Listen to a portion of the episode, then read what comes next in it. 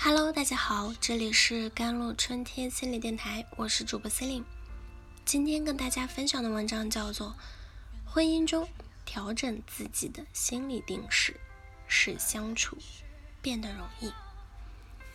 我有一个好友，当他的婚姻陷入僵局时，看了很多关于夫妻相处艺术的书，但看完书后，他仍然郁闷。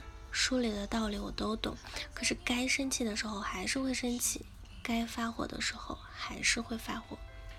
可能很多人和他有一样的感觉，道理懂得不少，但仍然过得不好，说得好做不到。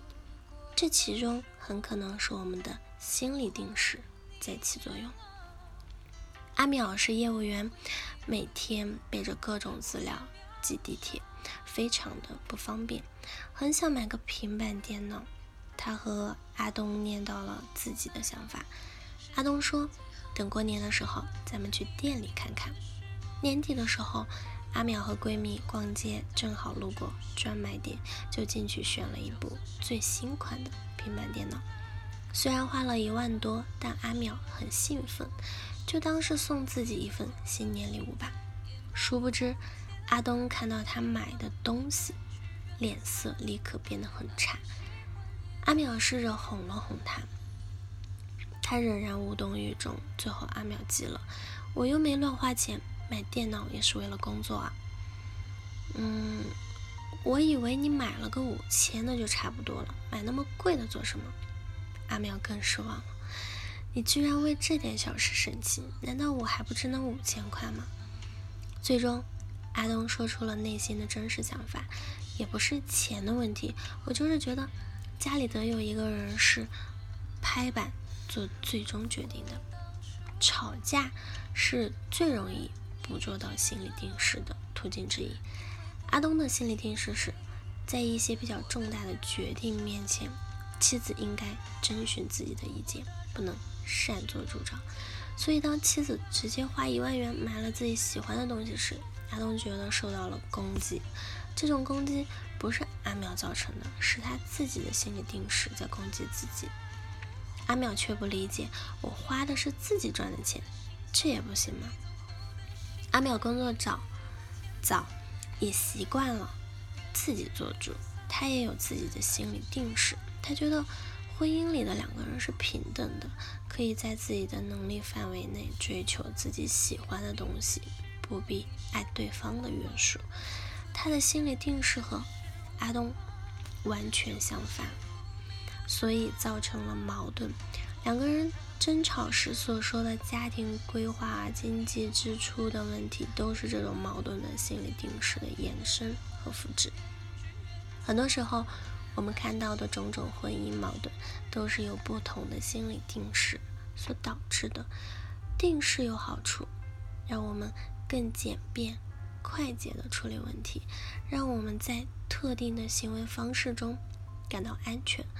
可是，过于坚持自己的定势，会对亲密关系造成阻碍。想要拥有更和谐、美好的婚姻关系，那就需要走出自己的定势，灵活的处理问题了。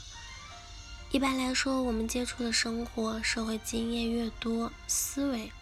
就越不容易被束缚。相反，我们接受的东西越片面，思维就越容易被禁锢。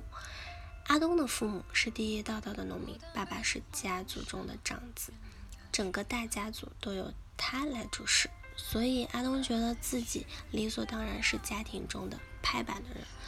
这是阿淼不必和他硬碰，而是和他分享朋友们的相处之道，看看别的家庭是如何做决定的。可以在随意的聊天中，让两个人都能以第三者的视角看看别人的婚姻，从而拓宽视野。除此之外啊，当婚姻被心理定势卡住时，我们也可以问问自己，除了这种方式，还有其他的解决方法吗？另外，在一些情况下，心理定势并不需要被改变，反而可以被利用。例如，阿东有点大男子主义，喜欢做决定，阿淼可以有意无意的多征求他的意见，让他感觉自己很重要。当一个人的防备越强，越容易抱住自己的心理定势，死死不放。而适当满足一个人的心理定势，就可以增加他的内在的安全感，让他慢慢放下防备。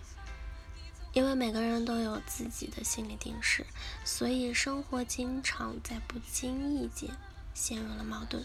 这种时候，我们与其用各种道理武装自己，不如跳出想得到做不到的境圈。